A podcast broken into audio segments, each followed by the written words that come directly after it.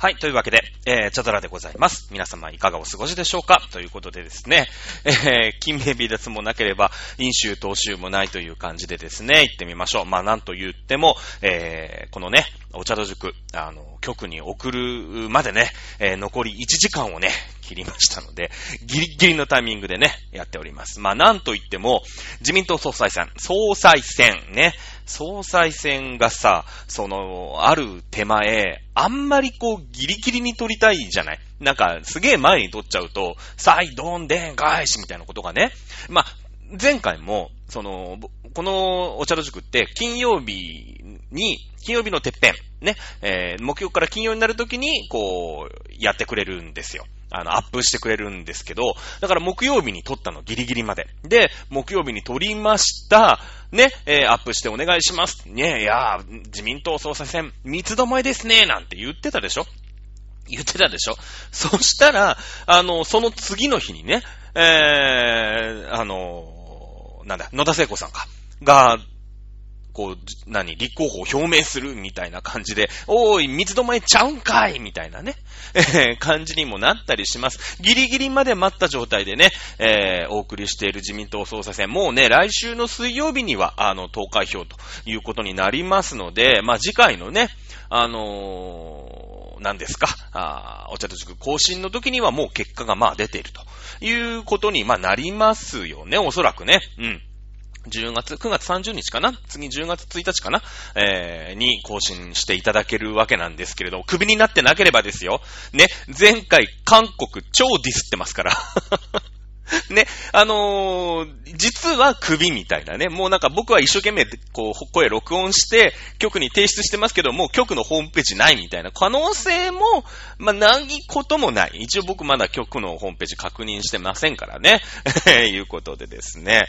さあ、そんな感じで、じゃあ自民党総裁選ね、一応まあ、時事ネタですから、まあね、あのーこうニュースとかでもさ、やるじゃない？やっぱり。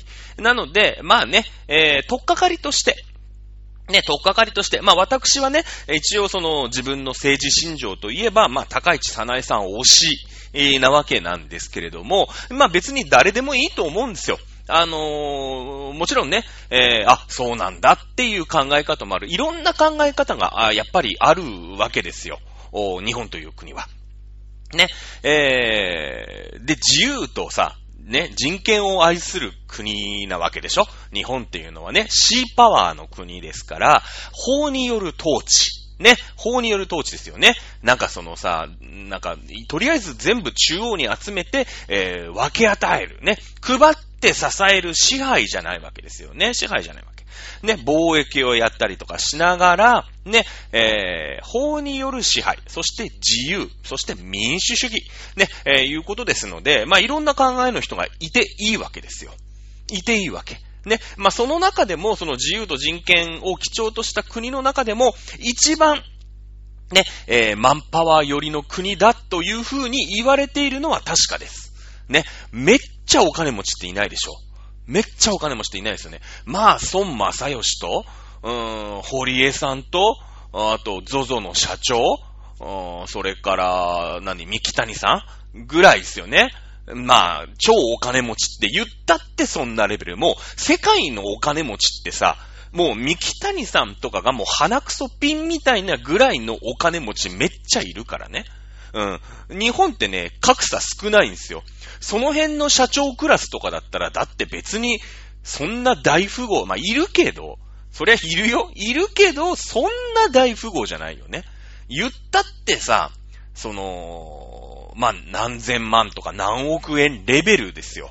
ね。もう一人で何兆円とか稼いでる人とかなかなかいないわけですよ。お給料として、ね、もらってる人とかなかなかいないんで、一応ね、えー、日本っていうのは、いわゆる、まあ、社会主義的な要素が非常に強い国だというふうに言われています。ね。まあ、そんな中送られ、お、お送りしております自民党総裁選。もうこれはですね、えー、まあ、ほぼ4人出ましたね。野田聖子さん、高市さんです、岸田文雄さん、河野太郎さん。いうことで4人出ました。えー、一応私は野田聖子さん脳幹で前回話をしましたけれども、ほぼ問題ない感じですね。野田聖子さん。ね、この二階派、二階幹事長ですよね。二階幹事長。ね、えーえー、幹事長ですから、まあ、選挙のね、取り仕切り役、お金の管理、えー、それからまあ、選挙の公認って言ってね、君は自民党っていうのをね、自民党公認で、えー受かったら自民党の議員になるんですよって言ってね、えー、そういうのを公認したりするから、そのどこのなん、なんとか区っていうのね、あるじゃない静岡一区とかさ、そういうのあるでしょ？ね、そういうところで、じゃあ君が出なさい。決めるのがこの幹事長なわけですよ。ね、えー、この二階さんところがですね、えー、まあ、菅さんと、岸田さんね、えー、菅、あまあ、元総理大臣っていうのかな、今、一応総理大臣ですけど、まあ、あもうね、えー、ほぼほぼ何もしませんから、やめちゃうからね、やめちゃうからね。そして岸田さんが、いやいや、ちょっとね、えー、二階さん、うん、どうなんだと。幹事長長いことやりすぎ、もう5年ぐらいやってるんですよ。安倍さんの時からずーっとやってるからね。で、えー、岸田さんが、まあそろそろいよいよ自民党総裁選がある。その時は、えー、菅さんをね、意識してるたとは思いますけれども、菅さんがね、菅さんにかっさらわれた感があるんですよ、岸田さんって。で、もともと安倍さん、安倍総理大臣ね、が、あまあ、その、体の具合が悪くならなかったら、ね。体の具合が悪かったら、あの、次は、あお前がやれ。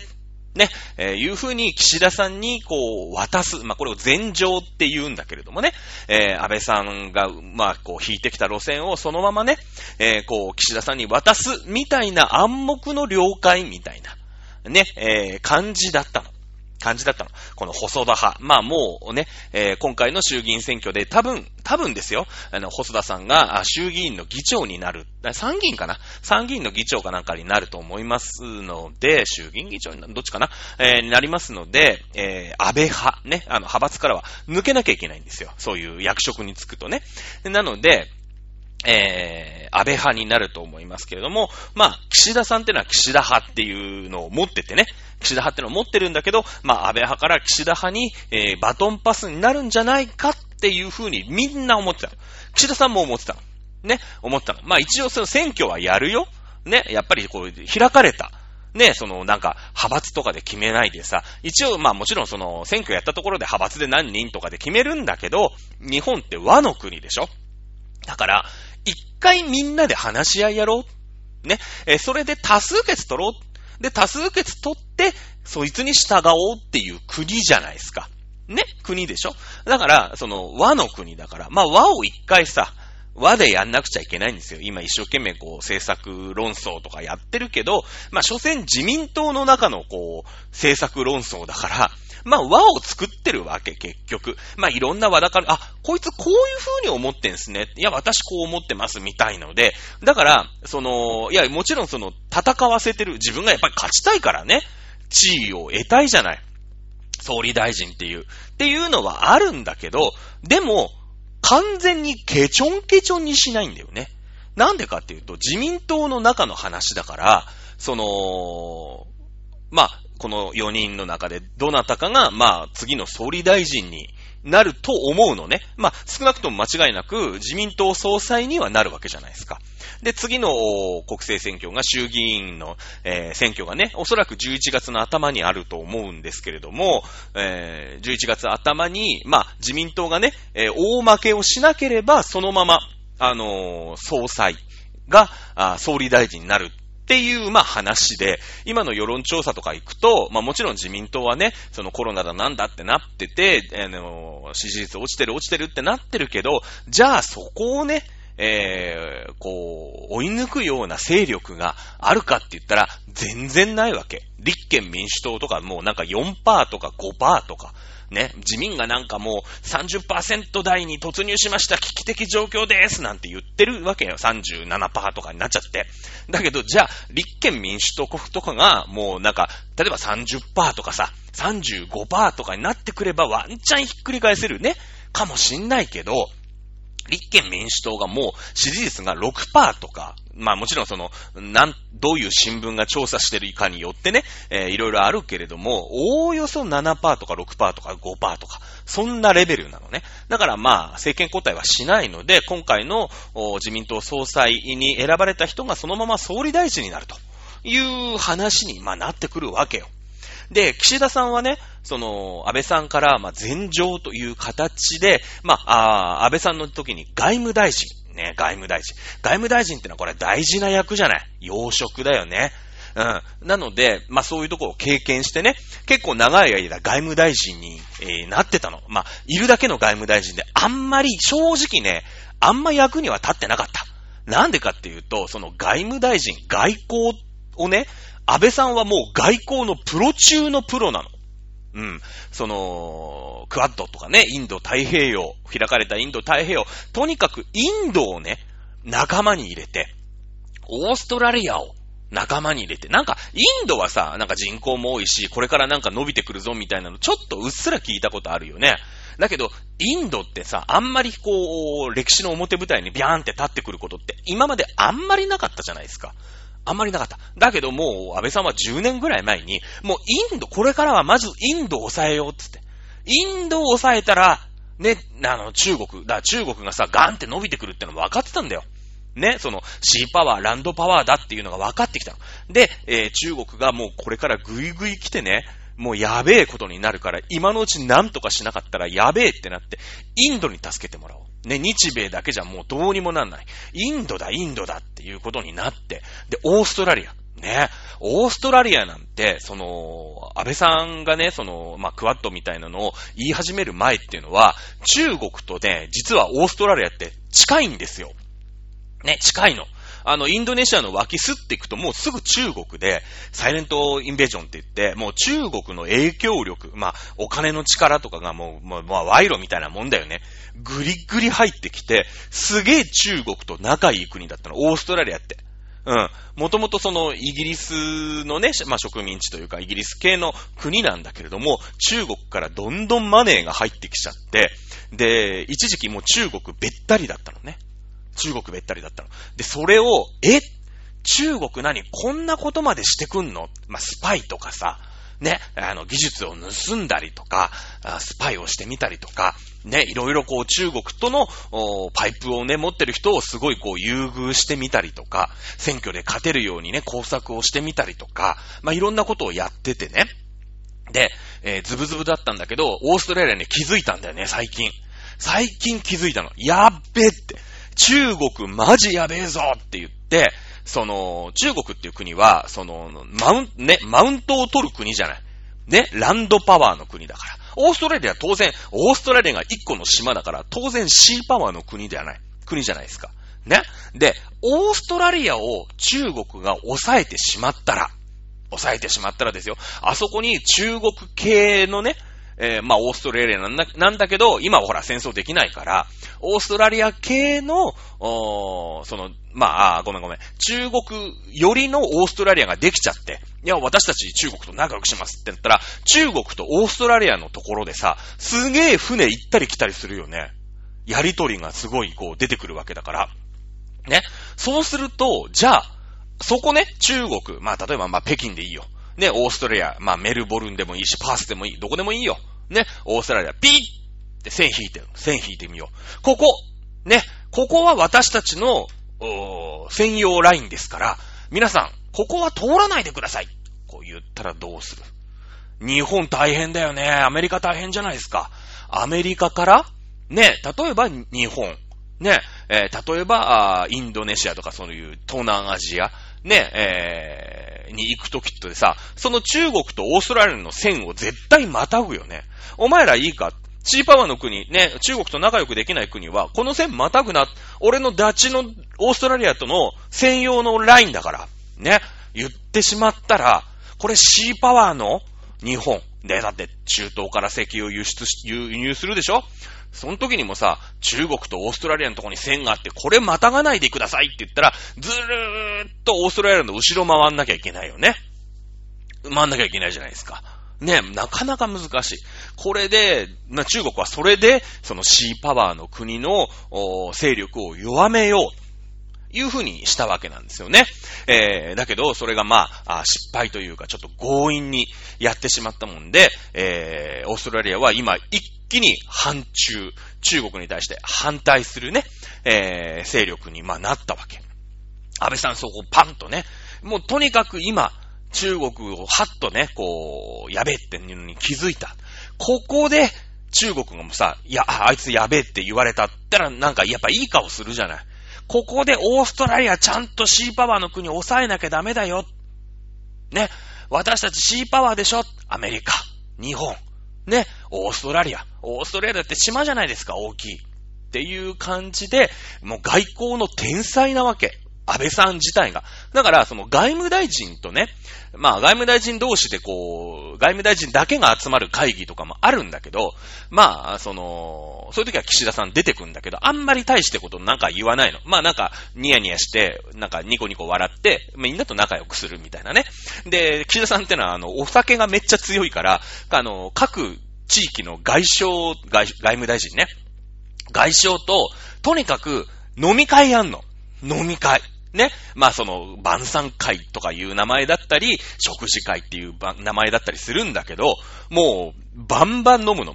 あの、岸田さんって結構主語なんですよ。あんななんかさ、あの、ちょっとこうシュッとしたイケメンぶった感じでね、なんかおおよそこう、大虎にならないような感じなんだけど、飲むともうベランメになって結構素が出るみたいな、結構そういう面白い感じの男の人なんですよ。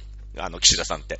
で、えー、菅さんは、あ、ごめんなさい。岸田さんは、対してその、外交に関してはね、正直詳しくないです。正直詳しくない。その、やっぱりね、岸田派っていうのが、まあ、元宏池会っていうね、えー、まあ、池田隼人さんっていう人が、まあ、作った、まあ、政策研究会なんだけれども、まあ、今でいう岸田派ね、これあの、自民党の中でナンバー5。ナンバー5なんだけど、自分の派だから、その、まあ、46人いるんだけど、この46人は全部岸田さんが持ってくよね。岸田さんが持ってく。うん。で、結構ね、この高知会っていうのが、まあ、割とね、風緑とか、あの言われ、言われてるのね。昔からそういうさ、やっぱカラーってあるじゃない。なんか大学のカラーとかあるよね。なんか明治はさ、ゴリゴリ押してくるなみたいな。なんか早稲田と慶応だとなんか慶応の方がシュッとしてるなみたいなのちょっとあるじゃないですか。やっぱそういうさ、昔からの流れで、その超文化系の派閥もあれば、すげえ体育会系の派閥とかもあるのね。あるんですよ。で、この高知会、まあ、いわゆる今でいう岸田派はですね、割と文化系、文系なの。あの、文化系の感じでね、あんまりこう、ぶばってないんですよ。ぶばってない。どっちかっていうと、あ、君そうなんだ。ふーん、あ、なるほど。君はそ、そういう感じなんだね。でもさ、やっぱ自民党なんだからうまいことやろうよ。八方美人なんですよね。割と八方美人。八方美人。文化系なんですよ。ね、あの、公家集団とかなんとかとかってみんなからこう、ちょっと揶揄されたりとかもしてるのが岸田さん。まあ、この、高市さん、岸田さん、河野さんで言えば、真ん中の真ん中。まあ、両方に友達もいるし、だからといって、なんか、これっていうコアなさ、ファンがいるかっていうと、まあ、そんなにはいないみたいなね。だけど、やることは無難みたいな、そういう感じなんですよ。で、そうだから、あんまりその極端な政策を持ってたりすると、外務大臣としてはさ、いや、お前嫌いだからお前とは仲良くしない。お前超好きだからお前とはめっちゃ仲良くするっていう風にやっちゃうと、その外務大臣としては角が結構立つじゃないですか。なんとなくね。ね。だから、その、あんまりね、こう主張を激しくしない外務大臣だったの。で、しかも、あん、外国にあんまり行かない。あんまり行かない外務大臣だったんですよね。この、岸田さんっていうのは、えー、もう一族老党みんな東大卒。ね。で、官僚の、ね、官僚、しかも、あの、財務大、財務省の、うん、役人なんですよ。親父もそうだし。ね、えー、なんか、兄弟とかもみんなそうなんだけど、岸田さんだけね、実は、東大二浪して、で、しかも、最後、早稲田に行くっていうね、結構その、なんか、まあ僕からすればよ、早稲田大学ってすごいいい大学だなと思いますけれども、ね、えー、だけど、ちょっと劣等生なの。岸田さん、岸田一族の中で。ね。で、えー、そのやっぱりさ、エリートのエリートっていう、その、なんていうの、時代があったじゃない、日本にも。やっぱさ、こう、東大のやつが政治を牛耳ってる時代とか、ね、そういう官僚を牛耳ってる時代みたいなのがあるんだけど、やっぱそういう東大卒とかの人から見ると、え、岸田みたいな感じじゃない？なんかちょっとワンランクもツーランクも低く見られるの？二浪して早稲田みたいなことになるじゃないですか。なんとなくね。ね。だから、その、ガリ弁じゃないんですよ。ガリ弁じゃないのね。で、そういう人が、この自民党って言ってもやっぱ東大卒の人とかめっちゃいるわけよ。ね、中で、こう、なんとかのし上がってくるためには、やっぱいろんな人にいい顔しなくちゃいけないよね。うん。いろんな人にいい顔して、でも今はさ、この岸田派、ね、自分の派閥を持ってるんだよ。これ、安倍さんだって、その、まだ安倍派は持ってないわけですよ。ね。だからもう岸田さんってこの人の良さ、人当たり、あと飲み会、ね。もうだからなんだろうね。大学生みたいなもんだよね。だからね。なんかもう飲んでると友達みたいなさ、感じで、その外相同士の、おー話し合いとかでも飲み会やっちゃうの。で、ロシアの外相、ね。ロシアの外務大臣ですよ。と、飲み会やって、ロシアなんてさ、もうみんなヘベレケになるまで飲むわけじゃないですか。ウォッカとかをがっつり飲むんだけど、めっちゃお酒強いイメージあるじゃないですか。で、で、そのね、ウォッカの飲み比べみたいのを、ロシアの外相として、岸田さんめっちゃお酒強いから、飲めるんですよ。潰れないんですよ。で、お前は、俺と一緒にさ、俺と一緒のペースで酒が飲める、ウォッカが飲めるなんて、なんていいやつなんだって言って、そのロシアの外相と仲良くなるんですよ。ね、これはでもさ、その、うーん、国家間とか、そういうシーパワーとかランドパワーとかが、なんか、その先見が優れてるとか、じゃないかもしんないけど、それはそれですごい人なの、この岸田さんって。実はね。実はやり手なんですよ。ね。で、その、安倍さんからもさ、まあ一目置かれてて、まああいつにね、やらしてみようって言って、前場って言って、安倍さんから、うん、次は岸田、お前がやれって、渡されるはずだったんですよ。渡されるはずだったんだけど、安倍さんが緊急入院して、辞めたじゃないですか。去年の8月ぐらいに。ね、えー、私は、えー、持病の悪化により、似てる？わかんないけど、えー、総理の役職を辞するわけであります。みたいな感じで、知らないけど、知らないけど、その、その感じ見たことないけど、まあ、こんなことを多分言ったんだよ、記者記者会見で。ね。で、じゃあどうする？次の総理ってなったら、当然、いやいや、ずっと私にね、えー、やれって言ってたじゃないですか。岸田、やれ。お前次、俺の次はお前だって言ってましたよね。じゃあ、もう自民党の中で俺しかいなくない？って岸田さん思ってたの。岸田さんね。で、前回、その、安倍さんが降りた後の総裁選出たんですよ。それを潰したのが二階さんなの。二階さんってのは幹事長でしょ。で、まあ、二階派っていうのをもちろん持ってるの。一番偉い人だからね。まあ、もちろんその、会長の職は、まあ、幹事長っていう、公のポストについてるから、あ二階派の会長では今はないんだけれども、でももう、二階さんチームだよ。二階さんチーム。で、二階さんが早々に菅さんを押すっていうのを表明して、いや、幹事長が菅さんって言っちゃったらもう決まりじゃないですか。ね。で、安倍さんも、その、岸田さんがさ、ね、細田派ね、安倍さんのところ。安倍さんもさ、普段から岸田だ、岸田だって言ってたんだけど、なんせさ、その、国がやべえ時に自分の持病でやめなきゃいけなかったよね。うん、正直言って。その、なんか、大、大腸なんとかかんとか、なんかなんとか帰りみたいな、なんかそういう病気だ、じゃない。安倍さん。で、急にもう持病が悪化しちゃって、もう痛くて痛くてたまんないから、総理降りますっていうちょっと負い目がああるじゃない。で、そこで党内がガチャガチャガチャっとすると、自分のやっぱりさ、その、病気でね、緊急交番だよね。緊急交番。まあ、何の準備もできてないわけ、選挙とかの。ね。選挙とかもいきなり安倍さんが辞めますって言ってから、今度総理大臣がいなくなっちゃうから、あの、自民党の総裁も辞めな、辞めるわけだから、じゃあそっから自民党総裁選やるんだけど、みんな準備できてないわけ。岸田さんもできてなかったの。その、やるやるとは思ってたけど、その、実際安倍さんもっとやると思ってたから、もうちょっとね、その、総裁選の準備とかさ、根回しとか、ほら、岸田さんってそうやって飲み会とか、ノミニケーションで大きくなってきた人でしょ？いや、知らないけど、そういう感じの人じゃない。だから、いろんなところにこうさ、あいきなり、はい、今選挙ですって言われても、まだ準備が、準備不足だった。で、これはもう全員準備不足だったんだけど、この安倍さんの下で官房長官やってた菅さんだったら、もうその、なんていうの、国家の一大事じゃないですか。ね、やっぱコロナの時でさ、まあ、8月ぐらいで一回緊急事態宣言解除したけど、その、冬に向けてね、まだワクチンもできてなくて、えー、ワクチン確保するみたいな話もずっとね、そのアメリカと交渉もしなくちゃいけない。で、ワクチン実際なんか、あ医者にね、どうやって打っていこうかとか、高齢者にどうやって打っていこうかとか、そういうこう、積み重なったのがさ、そのまま丸投げしちゃって、ね、えー、全く自分のね、その考えと違う人が次に総理大臣になったりしたら、もう国が一つにならない。ね。で、これはもうなんか選挙とか、そういうでっけえことやってる場合じゃない。ね。そしたらもうなんか地盤沈下が起きて、何やってんだよ、自民党。ね。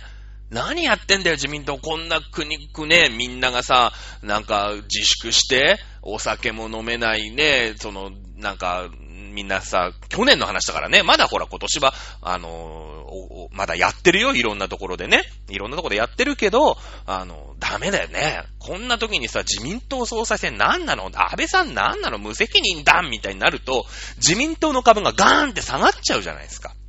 ね？そうなってくるのがやっぱ怖かったんですよ。自民党としては。やっぱ国の、その、もう、ね、ここ、まあ、何十年のうちで一番のピンチだよね。まあ、あ東日本大震災以来のピンチと言っても過言ではないと思うんだわ、やっぱ。この頃の騒ぎって。ね。なった時に、これはやばいと。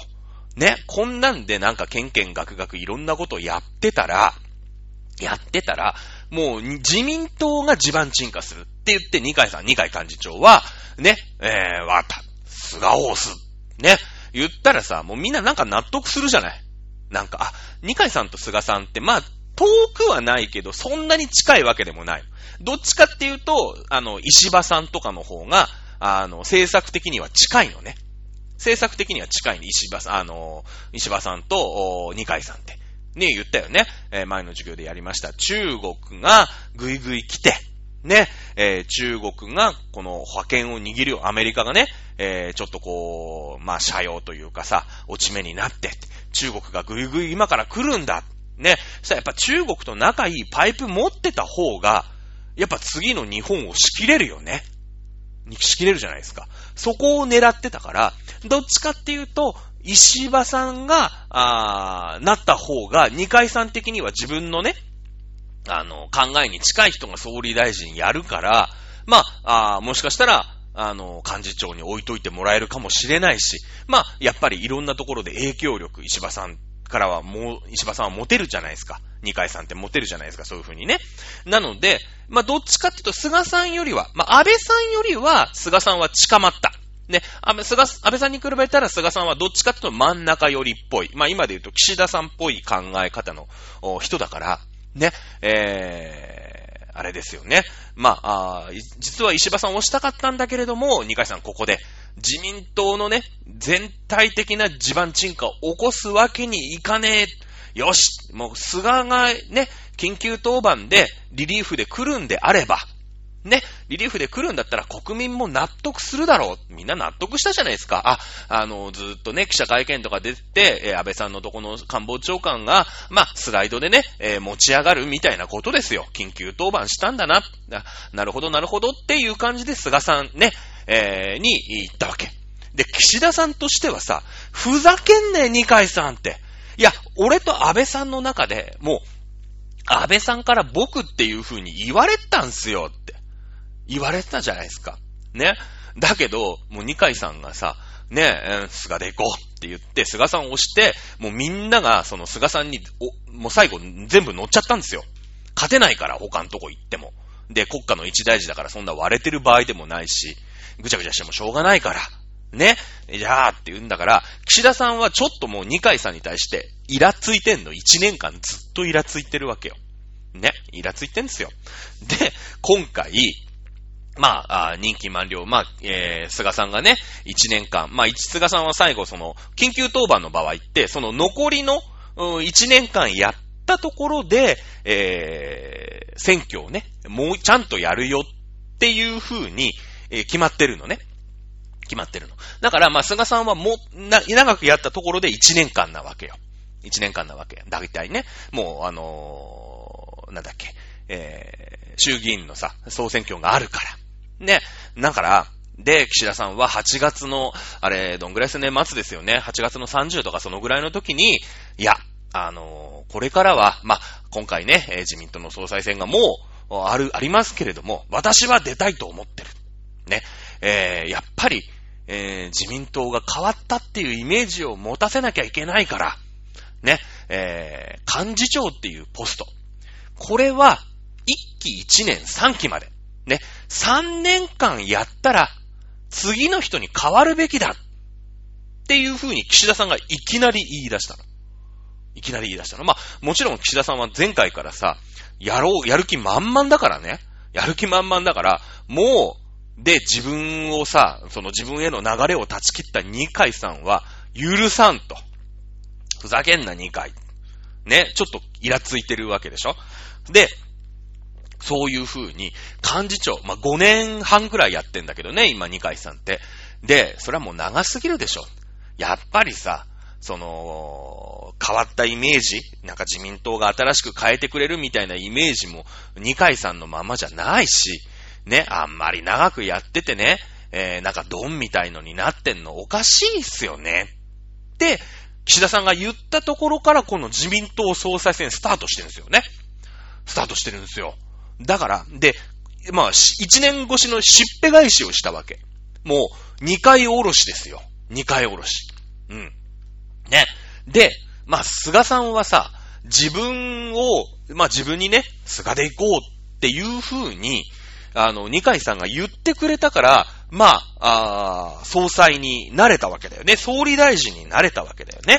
だから、大手を振って二階さんには、その、反旗を翻せないわけ。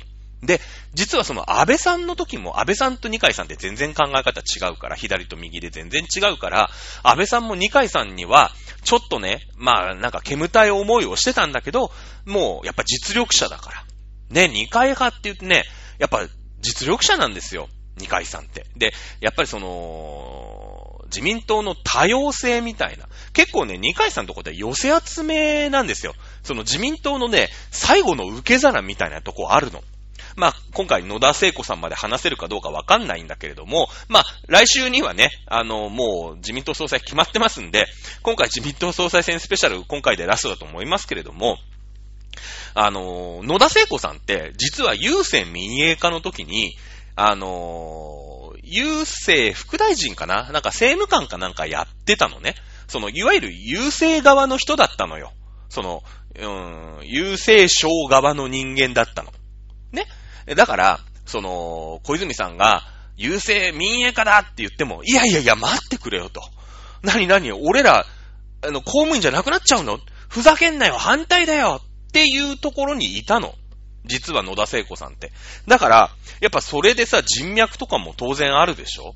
あるよね。だから、その、郵政民営化の時に、郵政民営化反対したの。で、そこで、あのー、資格とかを送られてね、自民党の、こう、広報から、ね、その、無所属になっちゃってさ、で、自民党離党せざるを得なくなっちゃって、だってその時の自民党のトップ小泉さんでしょ？小泉純一郎でしょ？でも、優先民営化じゃないのは悪みたいな、まあ、キャンペーンを張ったわけじゃないですか。ね。で、自民党を出ざるを得なかったんですよ。ね。で、でもね、まあその、優先民営化決まって、でも、まあその、優勢っていう一回のさ、その、まあ判断ミスというか、まあそこだけでね、今までのその、優勢だけが政治じゃないわけですよ。いや、確かに自民党のトップの人が、郵政民営化だ、郵政解散だって言って解散したから、それはまあ自民党員でいるためには郵政にはさ、反対しちゃいけない。郵政民営化には反対しちゃいけないんだけど、だって自分がさ、その、ね、郵政省の人たちと一緒に仕事をしてたわけじゃん、副大臣かなんかで。そうなってくるとやっぱ反対せざるを得ないよね。まあそういうことで自民党一回出たんだけど、でもその、絶縁ではないわけですよ。ね、一応波紋にはなったけど、あれどっちだっけ？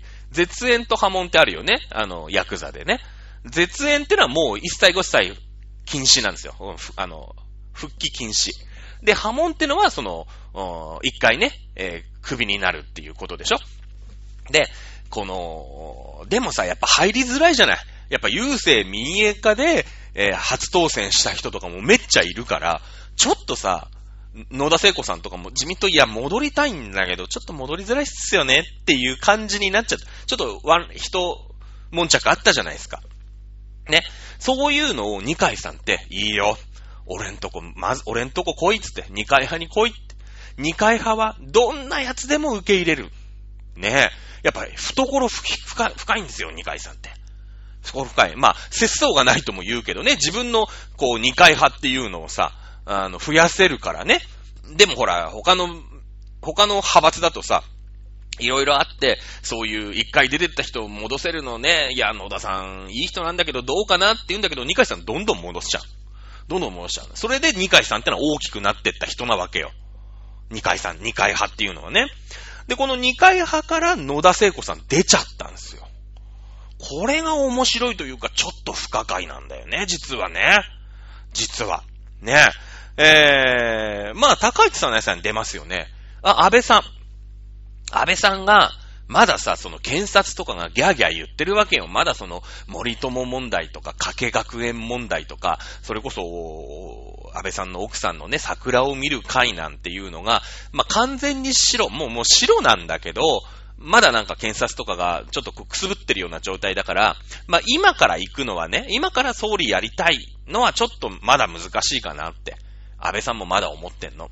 だけど、その、リベラルの方、いわゆる二階さん、石破さん、まあ、言ったら河野さん、河野太郎さんもそうなんだけど、リベラル派、ね。だから、その、ランドパワー、ランドパワーじゃなくて、中国とも、やっぱ仲良くしてった方がいいっすよね。っていう人たちに、の方には流れ、流したくないんですよ。流したくないの。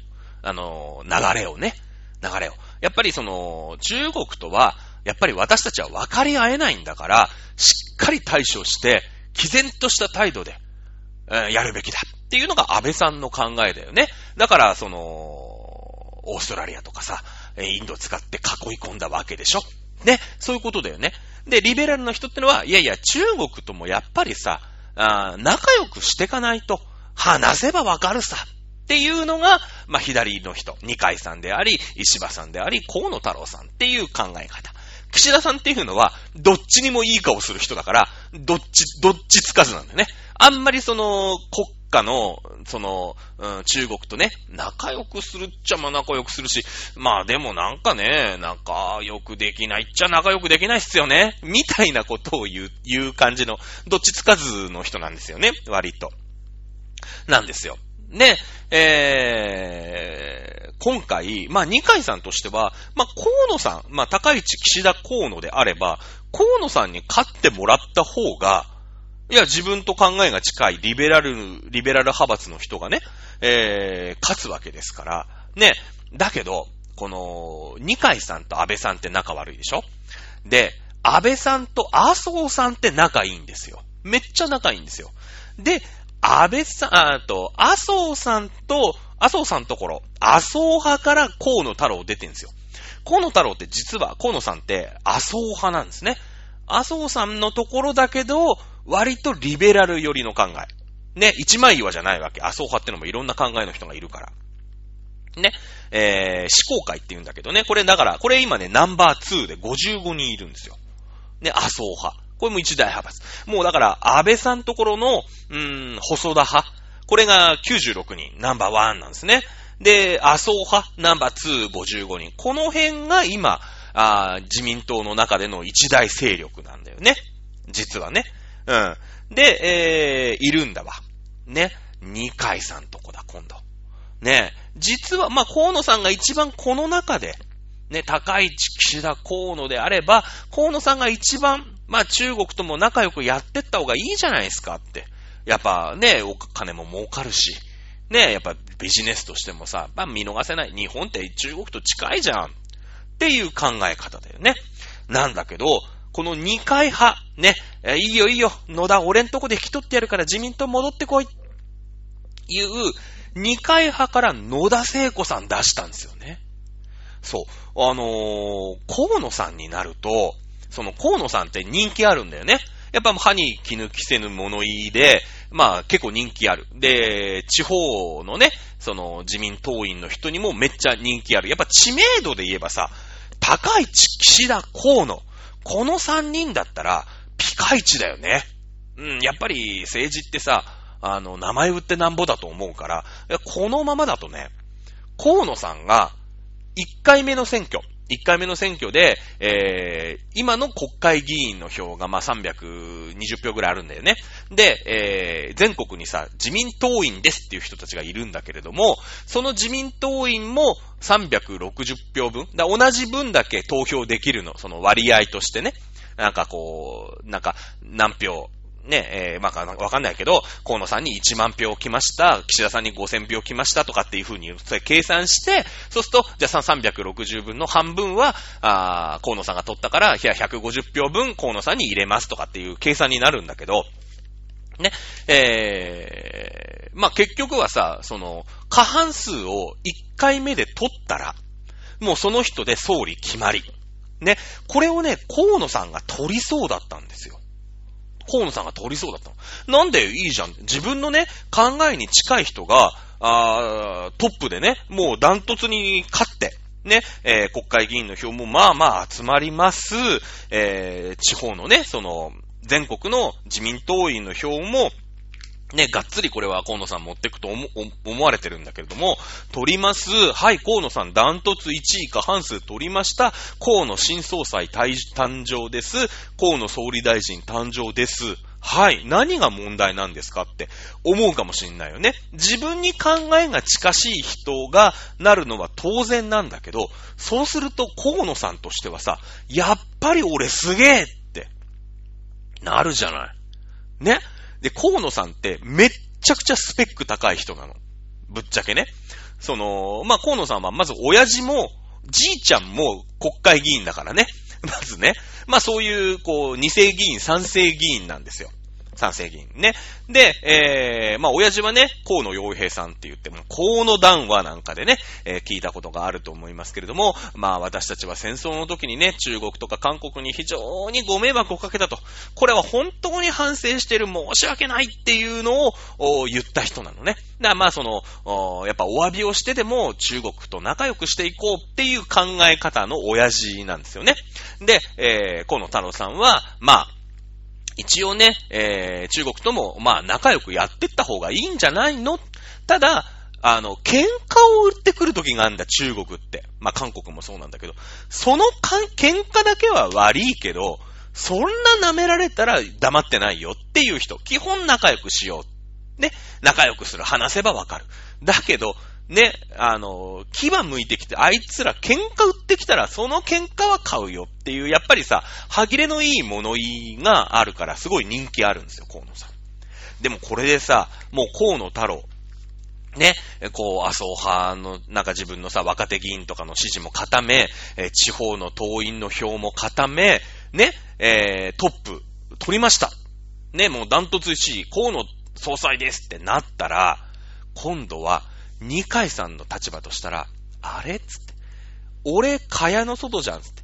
前回の菅さんの時は二階さんが、うん、河野を押す。ね、えー、言った、河野を押す、ごめんごめん。菅、次は菅で行こうってなったから、みんなが菅だ、菅だってなって、ね、えー、菅総理誕生。ね、菅さんも二階さんに、あ、二階さんがいち早く、あのー、菅をね、私、菅を押し、押すって言ってくれたから、私、あの、なかなか知名度もない、えー、菅でございますが、あ総理大臣になることができました。ありがとうございますって言って、二階さんの株が上がるじゃないですか。ね。今回、二階さんとしては、まあ、河野さんを押すんじゃないか、言われてるんですけれども、あのー、その、押さなくてもね、河野さん勝っちゃうぐらいの票を集めるんですよ。おそらく。ぐらいの票が集まるんじゃないかって言われてたの。うん。そうなってくると、あれ？幹事長大したことねえな、つって。二階さんが何も言わなくても、俺勝ってんじゃんって思っちゃうよね、河野さんとしては。もう、その地方とかにダントツに人気があるから。で、ほら、小泉進次郎さんとかさ、もう地方のおばちゃんとかにすげえ人気あるでしょ、小泉進次郎さん。ね、環境大臣の小泉進次郎さんね。まあ、あの人はあの人でちょっと問題があるなと私は思ってますけれども、まあ、人気あるのは確かに。やっぱ選挙ってのはさ、人気投票だから。はっきり言って。好き、好きか嫌いかだからね。この派閥だって好きか嫌いかなわけですから、ね、えー、河野さん、ね、ダントツトップでこのまま行くと、いや、河野、1回目の投票で勝っちゃうな、つって。それはまずいと。河野調子に乗るな。ね、俺、まあもうもちろん幹事長は退くんだけど、この2回のね、なんか、息もかからずに、なんか、やったら、俺も、もういい歳だから2回さんなんか。もう俺、なんか、老害みたいな感じで、自民党でもうなんか立場もない、職務もない、ね、肩書きもない、ただのじじいみたいになっちゃうじゃん。いや、そんなことは許さねえぞって。二階さん思う。で、二階さんの作戦としては、まあ、どうすれば河野さんがトップ通過できない。その、第1回目の選挙でね。で、2回目、あの、誰も過半数取らない時っていうのは、えー、その上位2名による決選投票なんですね。決選投票なんですよ。で、えー、票数が多い方が勝ち。ただ、地方票が今回、えー、一発目250票ぐらいあったのかな？あったんだけど、これが47票に減るの。あの、えー、県で1票。だから、なんかその自民党、なんか静岡県連みたいのがあるじゃない？で、その県で誰に投票するか決めてくださいよって言って47票しかない。だからほぼほぼ国会議員の人気で決まるんですよ。あの、決選投票になったら。ね、地方は47票しかないから。まあ、あの、それは寄ってたかってやればさ、ね、えー、それはまあ47票分の力はあるんだけども、ね、もともと200何票ってあったのにさ、そんな減っちゃうでしょだから、もう、ね、えー、地方に人気がある、その河野さん的には、その2回目の投票は、まあちょっと不利なんですよ。不利なの。ね。だから、その、河野太郎、確かに考え方近いんだけど、これ一発目で通したら、調子乗るし、俺もう立場ないし、役職ないし、じじいだし、みたいになるじゃん。だからその、調子乗らせたくないんですよね。調子乗らせたくない。で、自分のね、その一回自民党優勢民営化に反対せざるを得なくて、自民党飛び出して、でも自民党に復党して、まあ、二階派っていうね、その懐が深いところで、いいよいいよ、野田聖子おいでってって、いや、ね、優勢だけがね、政治じゃないじゃないかって。お前優勢のことでね、それは小泉純一郎に歯向かったから、あの時自民党出なきゃいけなかったけど、それ以外だって全部ね、政治なんだよ。ね、えー、俺んとこ二階派おいでっつって。ね。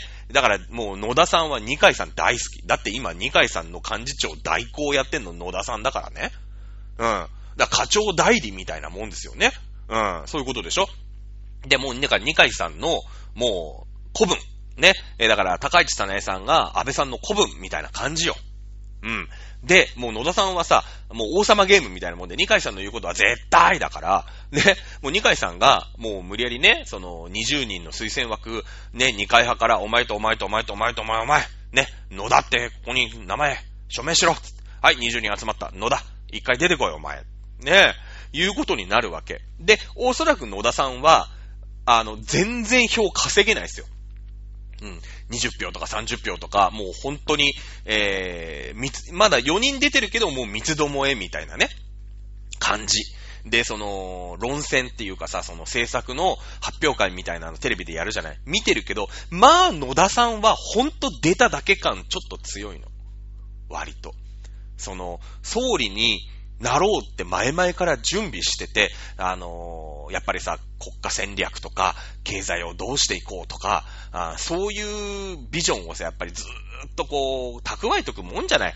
国のトップになろうっていうさ、社長になったら、俺はこういう会社にしていこうっていうのを、やっぱりさ、ずっと思ってんだけど、まあ、平社員とは言わないけど、なんか部長ぐらいの人ね、部長ぐらいの人が、いきなりなんか社長のね、その選挙っていうんですか？わかんないけど、社長の選挙に出ちゃった時に、ええ部長だし、みたいな。そのなんか、よ、よくわかんねえし、みたいなね。今までほら、副社長とか専務とかだったら会社のこととかさ、いろいろ考えようってするじゃない。ね、岸田さんなんてさ、もう副社長なわけよ。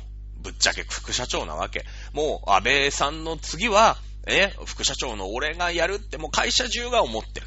ね、と思ってた。まあ、社長からも言われてると。ね、飲み会でさ、安倍さんからも言われてる、うん、俺の次はお前しかいねえよ、岸田なんて言われてるわけ。だけど、ね、社長がいきなり入院しちゃったから、次どうするどうするつって。いやいや、でもあの、社長がやってた国家プロジェクトとか、今そのなんかほらコロナとかでさ、大変じゃんだって。え、社長のどうするっつったら、いや、あの、社長の秘書やってた菅ってやつがいる。あいつ全部知ってるよっ、つって。ね、俺らの知らないことあるよな、つって。あの、秘書室の菅ってやつが、一応社長とずっと一緒にほらいたから、全部知ってっから、とりあえずあいつにまずやらしとけ。コロナとかマジやべえから、つって。緊急だからって言って、あの、社長のが菅さんにね、その秘書室長みたいな菅さんがぴょんってなっちゃったから、え、副社長の俺は？みたいなことになってるわけ。ね。で、まあ、河野さんも、まあそうだね、副社長、専務ぐらいだね。専務ぐらい。若いからさ、まだ。まだ若いからね。えー、専務ぐらい。まあ、高市さんっていうのは、そうだな社長直属のね、なんかプロジェクトリーダーみたいな。まあ、この人もま専務ぐらいですよ。ね、おそらく専務ぐらい。ね。だけど、まあ、その専務とか副社長とかになると、取締役とかになると、その会社全体のこととか考えるじゃない。いろいろ。ね。じゃあ原発どうしていこうとかさ、環境問題どうしていかなくちゃいけないとか、じゃあ移民の問題があるとか、いろんなことをやっぱりこう考えるよね。か、あの、会社として。ね。だけど、もう野田聖子さんは、まあ、部長ぐらいかな。ぐらいなの。で、その、もうさ、会長みたいなね、よくわかんないんだけど、その、二階さんに、え、お前ちょっと、出ろつって。このままだと、河野が調子乗る。ね。専務がなんかポーンって、人気あるからあいつ。ね。このままだと社長になっちまうっ。つって。ね、あいつに一回ね、あのー、ちょっとそのまま決めてもらっちゃ困るんだよと。ね。外の野田、お前出てこいって言って、わけもわからずに、その、なんか、あれじゃない、株主総会みたいなところで演説しなくちゃいけなくなっちゃって、え、もうしっどろもどろで自分のね、あのことはわかるよ。自分がやってる仕事のことはわかるんだけど、その会社の全体感とかは、いまいちなんですよね。ぶっちゃけいまいちなんですよ。でもここは二階さんの、そのね、あの、幹事長、もう辞めちゃうんだけど、作戦なんですよ。これで、河野に、この3人だと、ワンチャン河野一発で通っちゃう可能性あるな。まあ、野田でも何でも出しておけば、ね、えー、票が割れるじゃないですか。いや、20票とか30票とかのレベルでも割れるでしょ。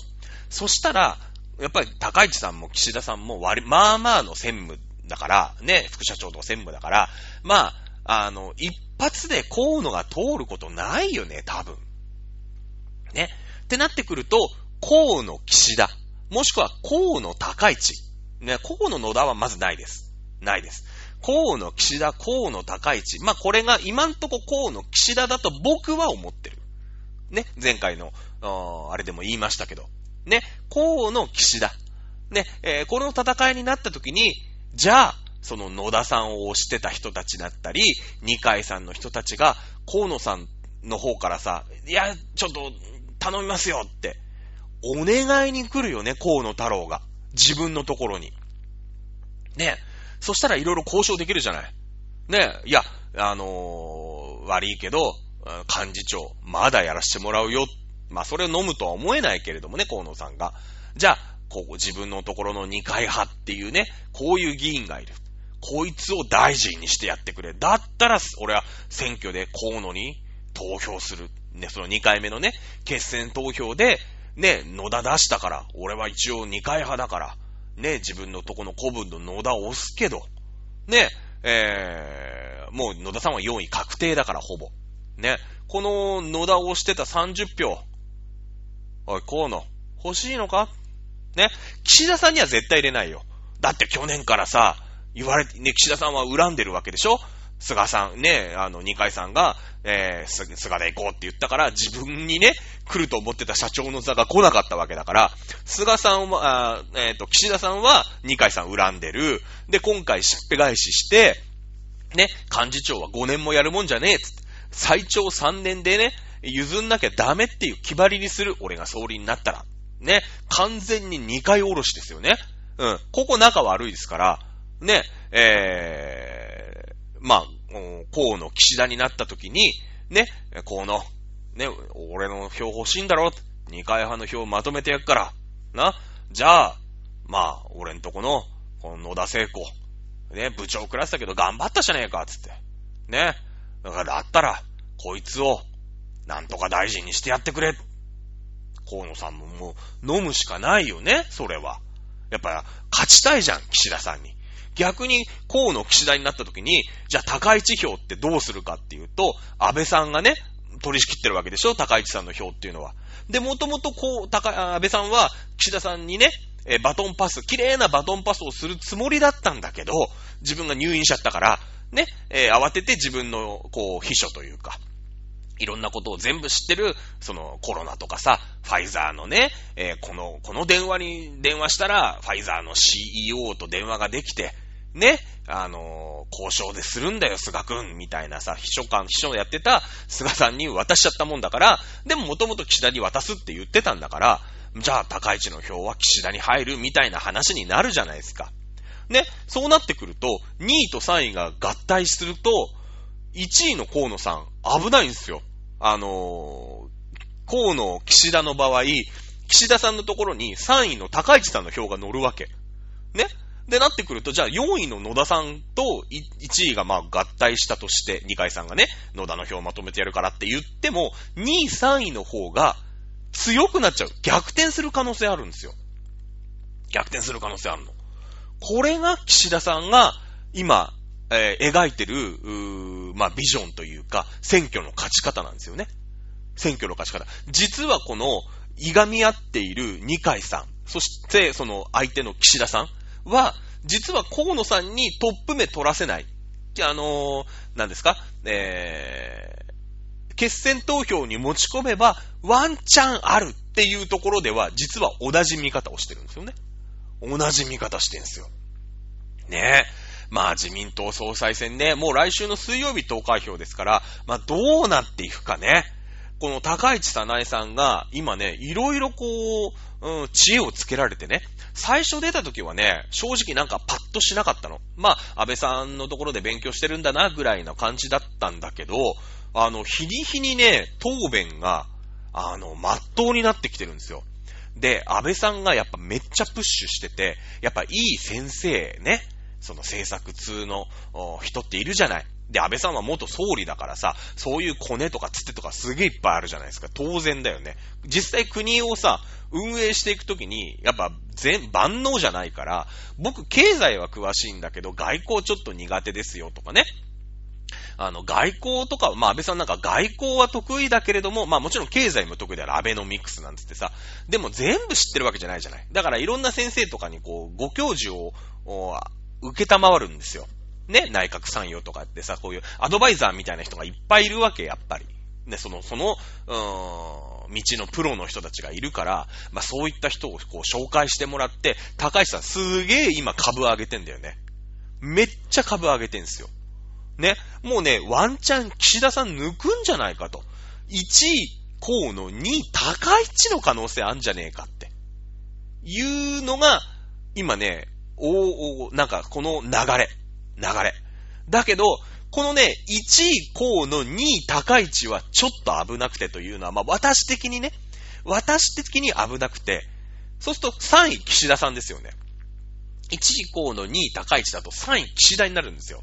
じゃあ、この岸田派、岸田さんの票、岸田に入れた3位の票が、まあ、あとは、まあ、野田さんのね、4位の票がどこに流れるか。もちろん、二階さんの、野田さんの4位の野田さんの票は、二階派ですから、まあ、河野太郎に流れるでしょう、おそらく。ね。じゃあ、この3位になってしまった時の岸田票が、ど、2位の高市に行くか、1位の河野に行くか、っていうことだと、ちょっとこれは微妙なんですよ。その岸田派、岸田派っていうのは、この高知会って言って、まあ、ナンバー5、46人いるね。えー、まあ、菅さんもここなのかな？一応ここなのかな？まあ、あの、総理になって抜けちゃいましたけどね。一応無派閥なのかな今。まあ、きあの、菅さんは岸田さんを押すっていう風に言ってる？言ってないか？河野さんを押すって言ってたかな？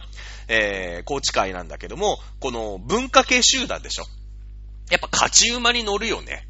その、ゴリゴリのさ、体育会系のね、もう、喧嘩してでも俺らは、もう俺らの道を行くみたいな人じゃないから、え、どっち強いかな？みたいなさ。ね、えー、河野さんと高市、高市さんって過激だから、どっちかっていうとね。えー、でも安倍さんいるしなって、安倍さんところに乗っかるなとかさ、その、岸田さんの票が割れるんですよ。高市さんにも乗る、河野さんにも乗ると。ってなってくると、1位河野太郎に、えー、3位の岸田さんの票が流れたら、2位の高市さんは逆転できないんですよね、実はね。実はね。うん。なので、まあ私は高市さんを応援してるんで、えー、高市さん寄りのスタンスだから、えー、た、まあ僕から近い順で言うと、高市、岸田、河野の。だからこの順に総理大臣になってほしい。高市さんになってほしいと思ってるけども、まあやっぱりね、えー経験不足だし、知名度もないし、まあちょっと厳しいかな。じゃあまあ岸田さんかな。ね、河野さんだとちょっとしんどいな、私は思ってる。正直言って。いろんな考えがあるからいいんだよ。河野さんを推してる人は河野だと思ってればいいよ。全然それで構わない。ね。えー、なんだけど、実は高市さんがこの後ぐいぐい来て、2位に食い込んだら、河野さんが受かるんですよね。受かる可能性が高い。ごめんなさい。あの、言い切ってもしょうがないから割れない。まだ何が起きるかわかんない。一週間あるからね。ね。だから、僕としては、高市さん頑張ってほしいんだけど、ちょっと1位は難しいかな。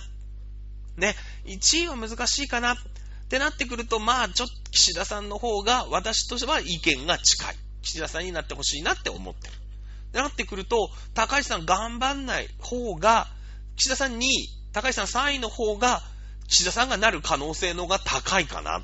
逆転する可能性高いかなっていう、まあ私の中の票読みだよね。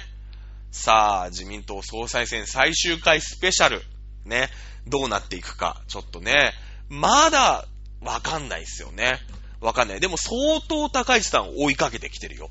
追いかけてきてる。その、私いろいろ討論会とか、えー、全部見てますけれども、ね。全部見てますけれども、あの、受け答えも良くなってきた。うーん。ね。でもまあトップまではちょっと取れないかな。ね。えー、いうところ。まあ、どういう風になっていくのかというところでね、まあ今回ね、えー、半島国家、ね、韓国ディスリ第2弾、ね、えー、これは今日は1回お休みしましょう。こっからやるとね、こっから50分くらいかかるからね。